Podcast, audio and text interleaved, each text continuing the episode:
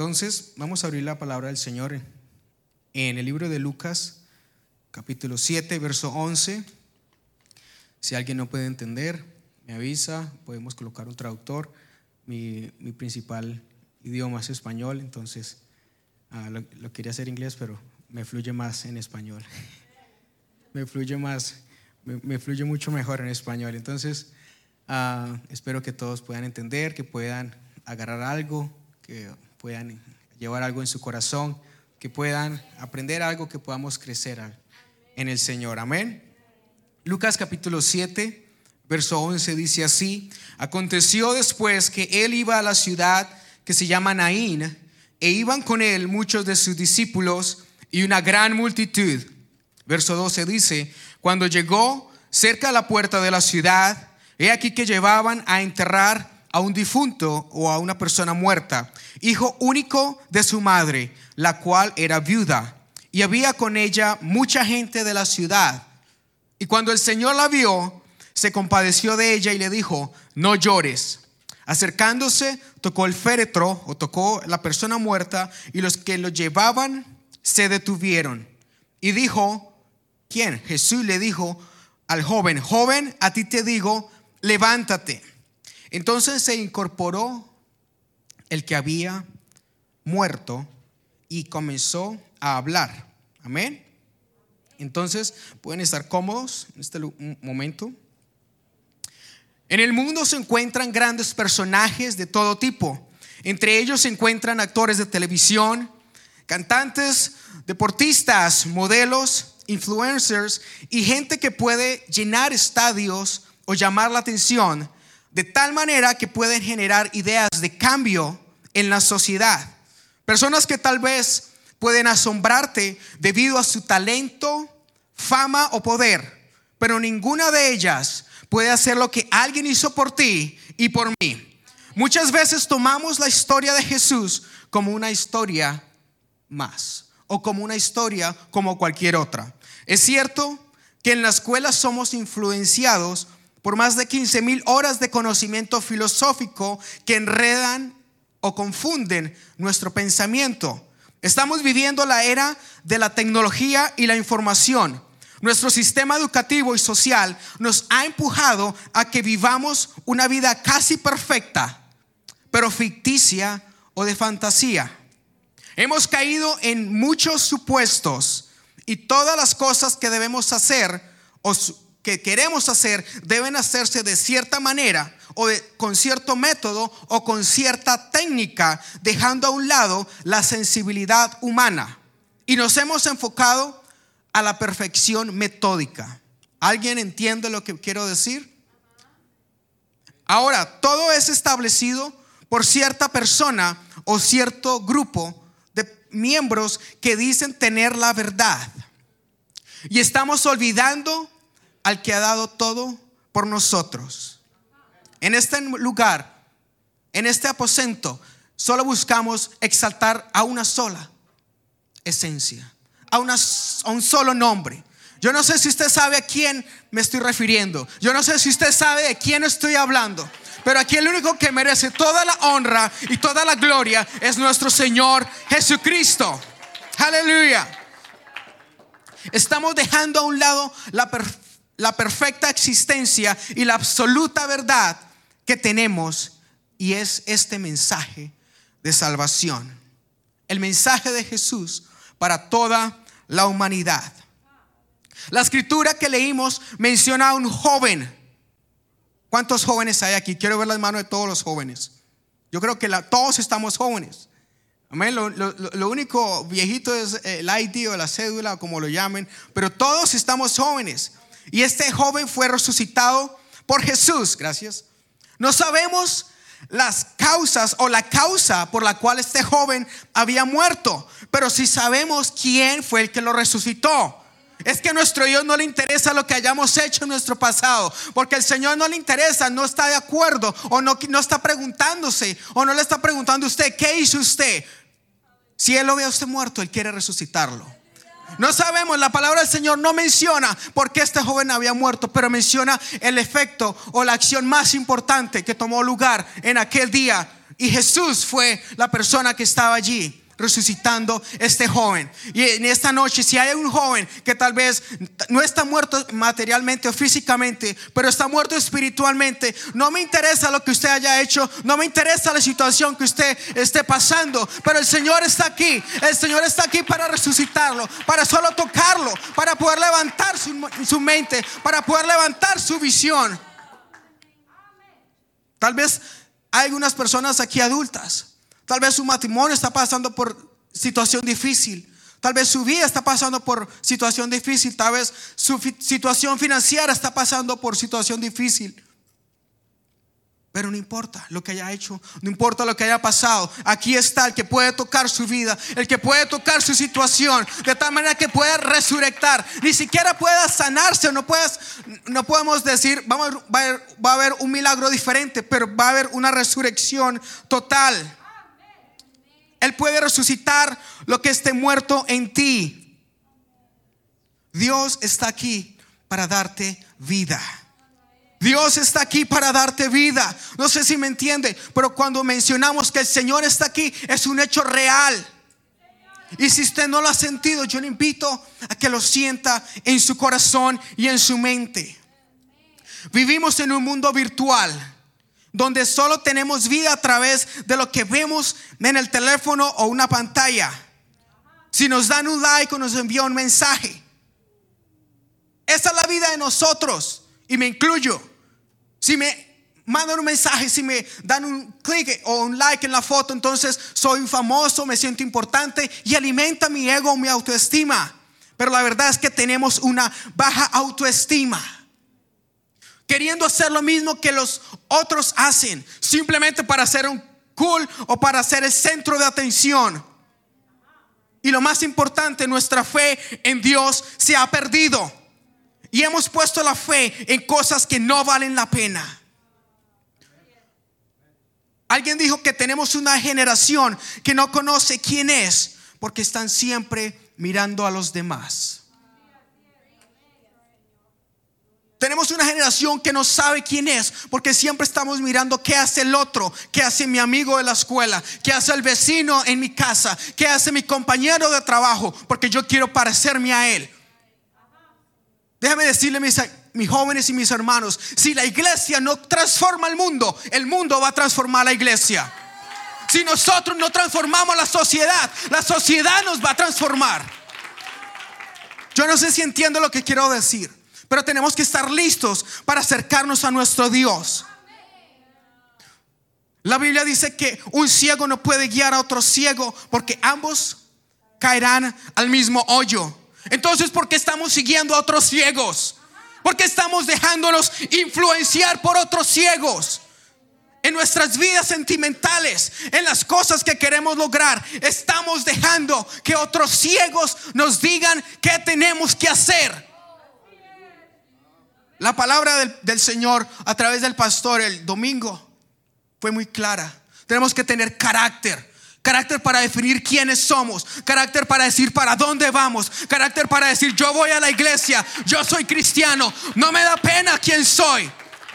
No me da pena hablarle a otro de esta palabra. Tenemos que tener carácter. Porque si no los cambiamos a ellos, ellos sí nos van a cambiar a nosotros.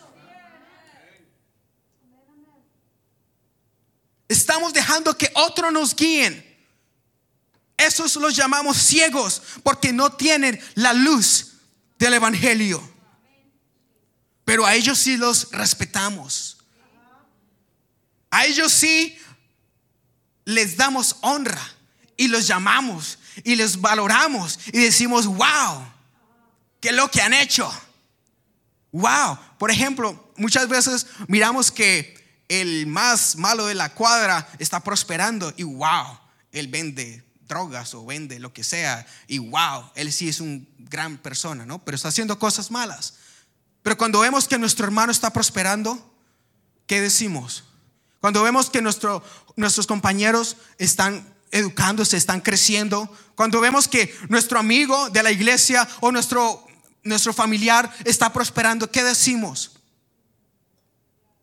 ¿Estamos hablando bien o estamos hablando mal? ¿Y cómo estamos hablando de los otros, de los inmundos, de los que están allá afuera? Qué ironía, ¿no? Pero a los que realmente nos cuidan y nos valoran, no queremos atender.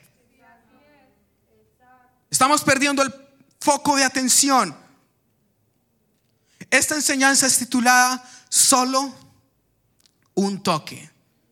¿A cuánto les gustan los toques de likes o en Facebook o en los, en los videos o las fotos? A mí me gustan. Por eso lo puse ahí, porque a mí me gusta.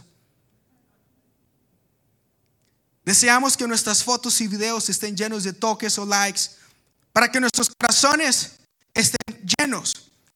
Pero ¿cuándo queremos que Jesús realmente nos toque? ¿Cuándo queremos que Jesús nos dé un like a nuestra vida? Me gusta.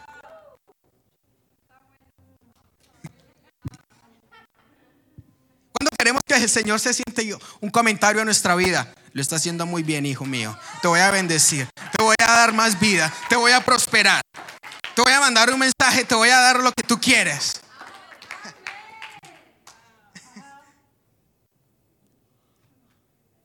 Venimos a la iglesia y estamos anhelando ese toque del Señor.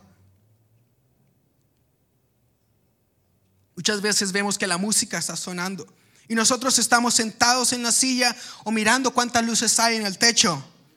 Cuando deberíamos estar listos para recibir el precioso toque, el más precioso like a nuestra vida. Jesús siempre está listo para tocar la vida de un joven.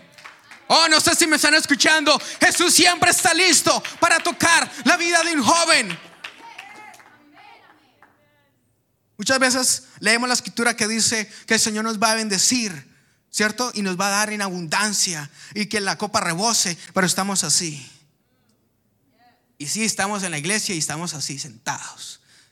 Y sí, está, y predican y sí, yo también quiero que el Señor me bendiga. ¿Usted se imagina que el Señor vea su alabanza y su adoración y también Él se siente así?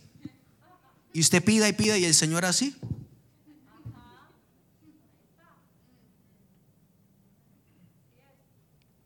¿Quiere un like de Facebook o quiere un like del cielo. ¿Qué quiere usted?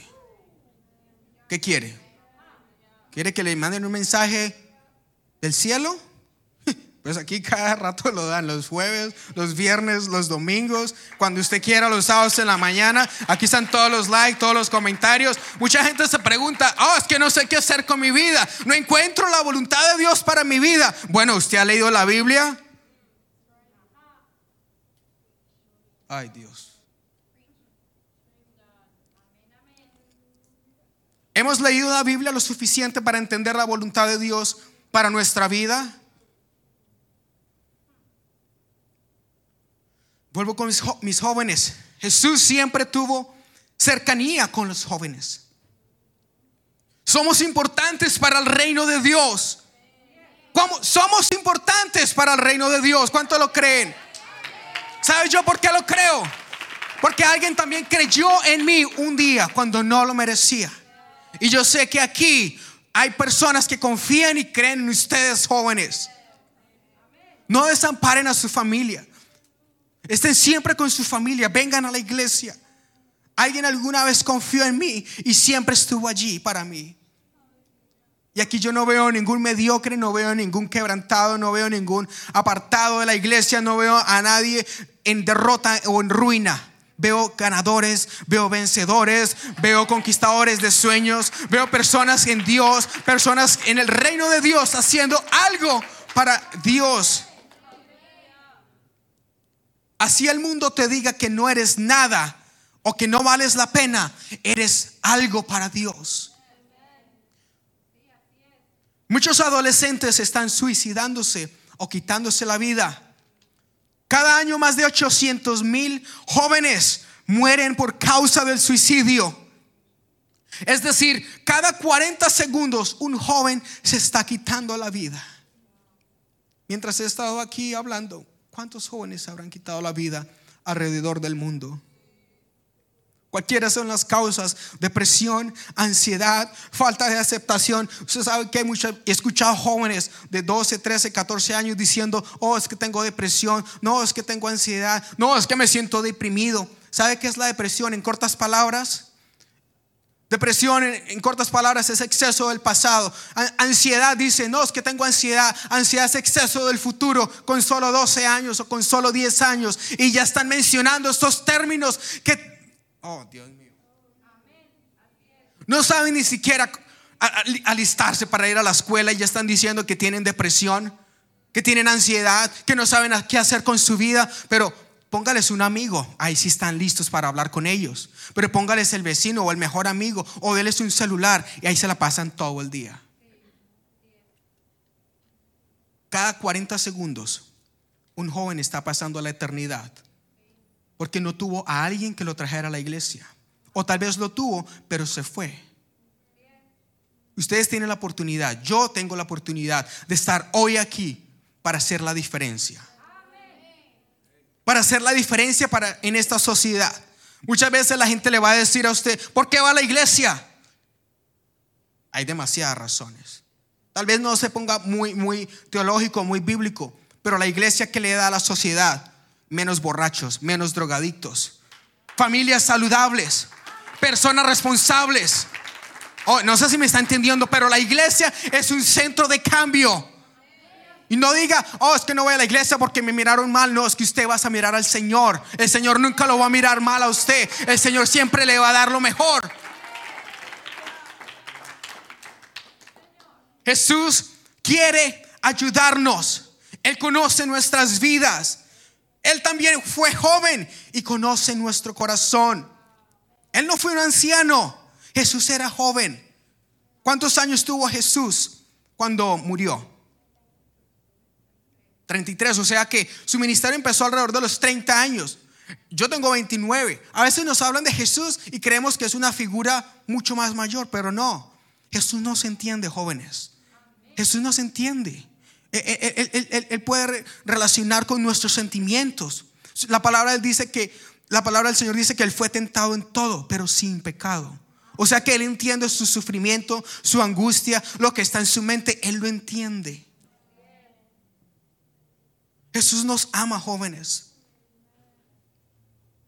Tenemos muchos ejemplos en la Biblia. Está Daniel, está Sadrach, Mesach y Abednego. Cuando este rey ordenó a que adoraran la estatua, ellos que dijeron, no, no nos vamos a arrodillar delante de la estatua. ¿Y cuántos estamos aquí arrodillándonos ante el mundo? No tengan miedo de pararse, de tener carácter y decir, no, no lo voy a hacer. No, no voy a ir a las fiestas. No, no voy a fumar. No, no voy a tomar. No, no voy a ser rebelde con mis padres. No me importa lo que me digan en la calle. No me importa lo que me digan mis amigos. Pero así me tiren en el horno de fuego. El Señor va a estar allí conmigo. El Señor va a estar allí. Me va a ayudar. Me va a acompañar. Y yo voy a salir victorioso.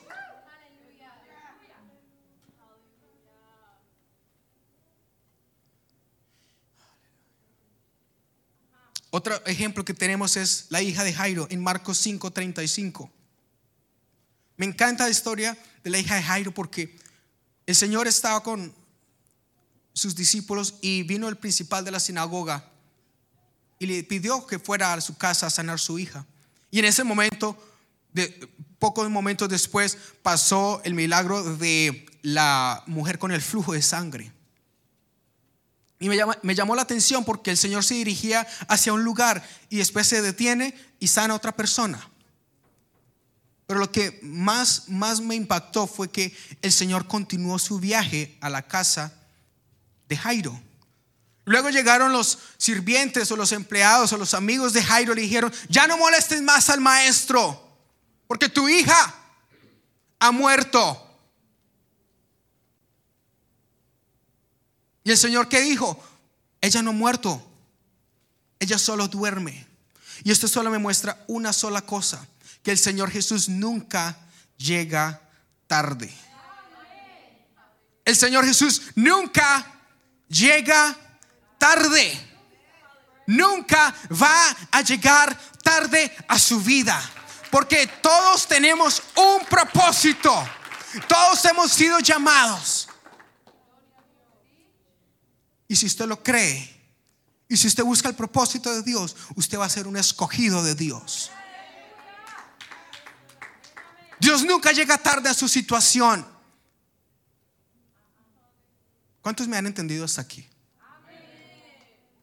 No importa la situación que esté atravesando o lo que haya hecho o lo que haya pasado. Hoy es un día diferente.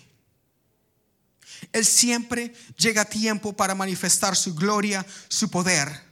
¿Cuántos lo pueden creer? Quiero que hagamos una reflexión a nosotros. María Paz, ¿me puede ayudar con las hojas?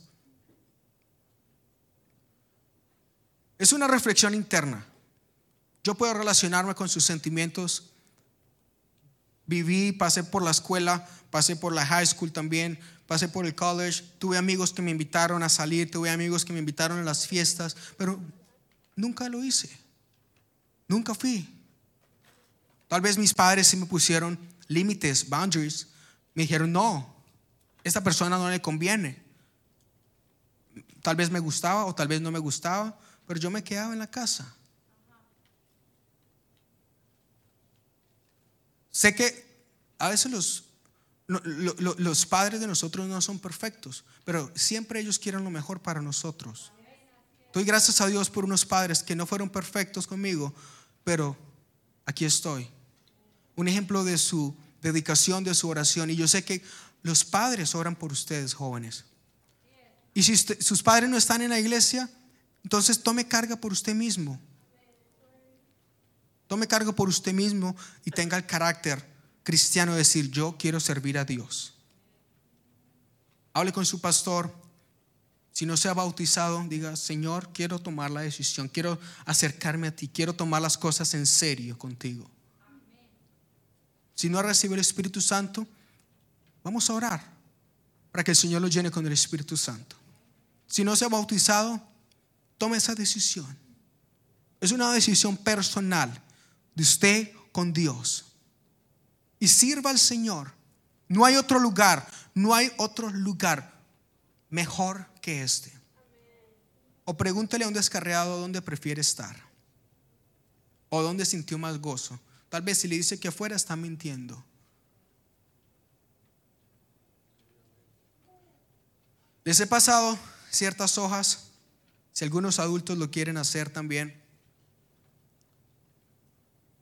Van a escribir, van a escribir, van a, voltear los ojos del alma y van a mirar, van a mirar hacia adentro y van a escribir 20, 20 oraciones. Van a escribir, escúcheme bien, van a escribir sus sueños, sus propósitos, sus anhelos. Es algo personal, nadie lo va a saber, es usted con el Señor. No lo voy a leer, yo no voy a quitarle sus hojas, eso es algo para ustedes. Van a escribir 20. Van a incluir sueños, propósitos, anhelos. Así sea algo loco, que quiero ir a la luna, póngalo. Que quiero ir a Marte, póngalo. Si eso está en su corazón, póngalo. Pero por favor, vamos a escribir los que más podamos. La dinámica consiste en colocar 20 oraciones, ¿sí? En, en, orden. Por ejemplo, yo coloqué que yo quería hablar bien inglés, pues el Señor me, me ayudó con eso. Yo coloqué también que quería viajar por muchos países, ya llevo a varios. Coloqué que quería seguir estudiando, coloqué que me gustaría manejar un avión. Tal vez nunca lo voy a hacer, pero ahí lo coloqué. No, no, no, tiene que ser algo wow, súper espiritual o súper material. No, es cosas que hayan en su corazón. No me miren, miren su hojita. Creo, veo por aquí unos muchachos que faltan. Ok. No es para mí, no los voy a avergonzar, no, los voy, no lo voy a leer, solo quiero que lo, lo revisen. Eh, sigo en las, eh, esto hace parte de la segunda parte de la, de la enseñanza o la reflexión en esta noche. Levantan su mano cuando ya hayan terminado. Yo sé que va a tomar tiempo y es un poco complicado.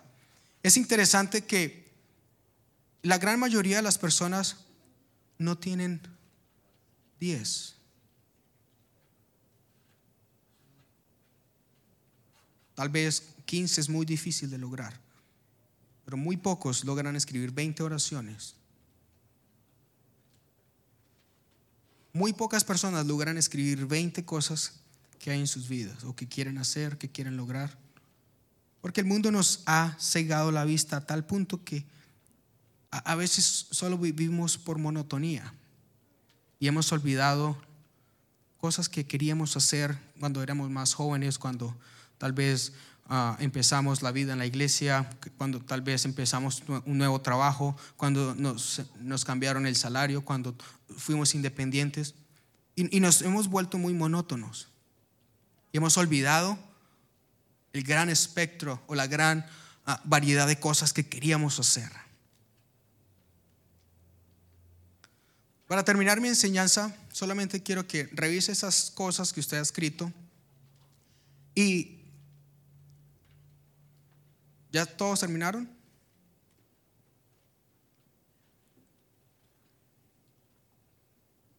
Cuando todos terminen, si quiere terminar en la casa, porque estamos corriendo fuera de tiempo, pero quiero que me regalen unos últimos minutos aquí, por favor.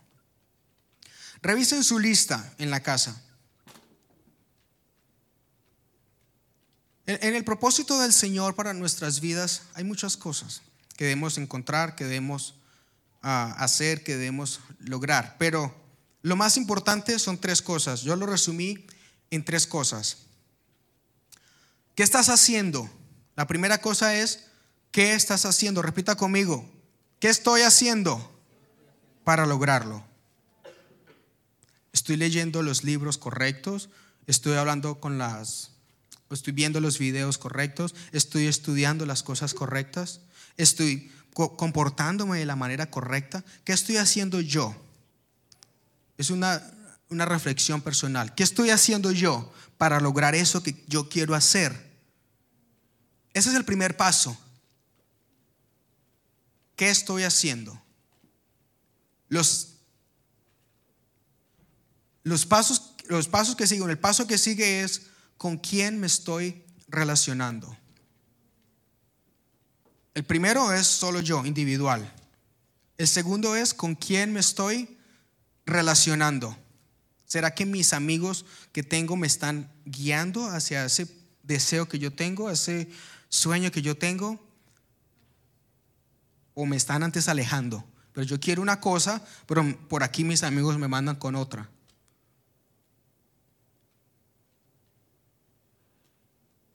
Estoy leyendo la Biblia, estoy asesorándome correctamente, estoy buscando información saludable, estoy buscando consejos.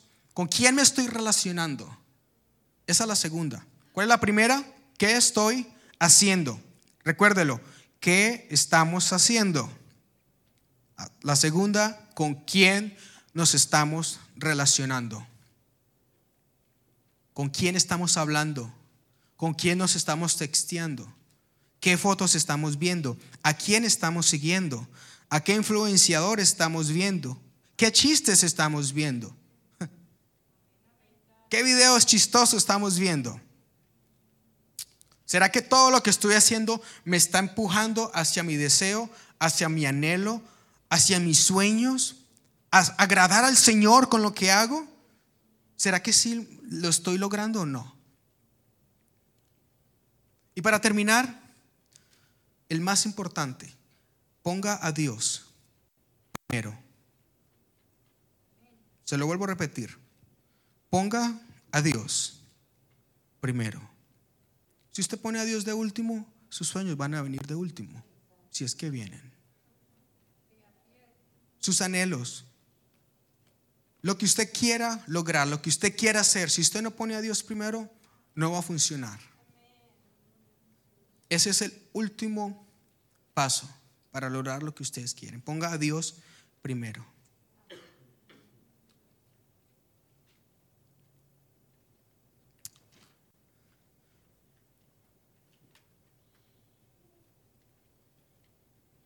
Amén.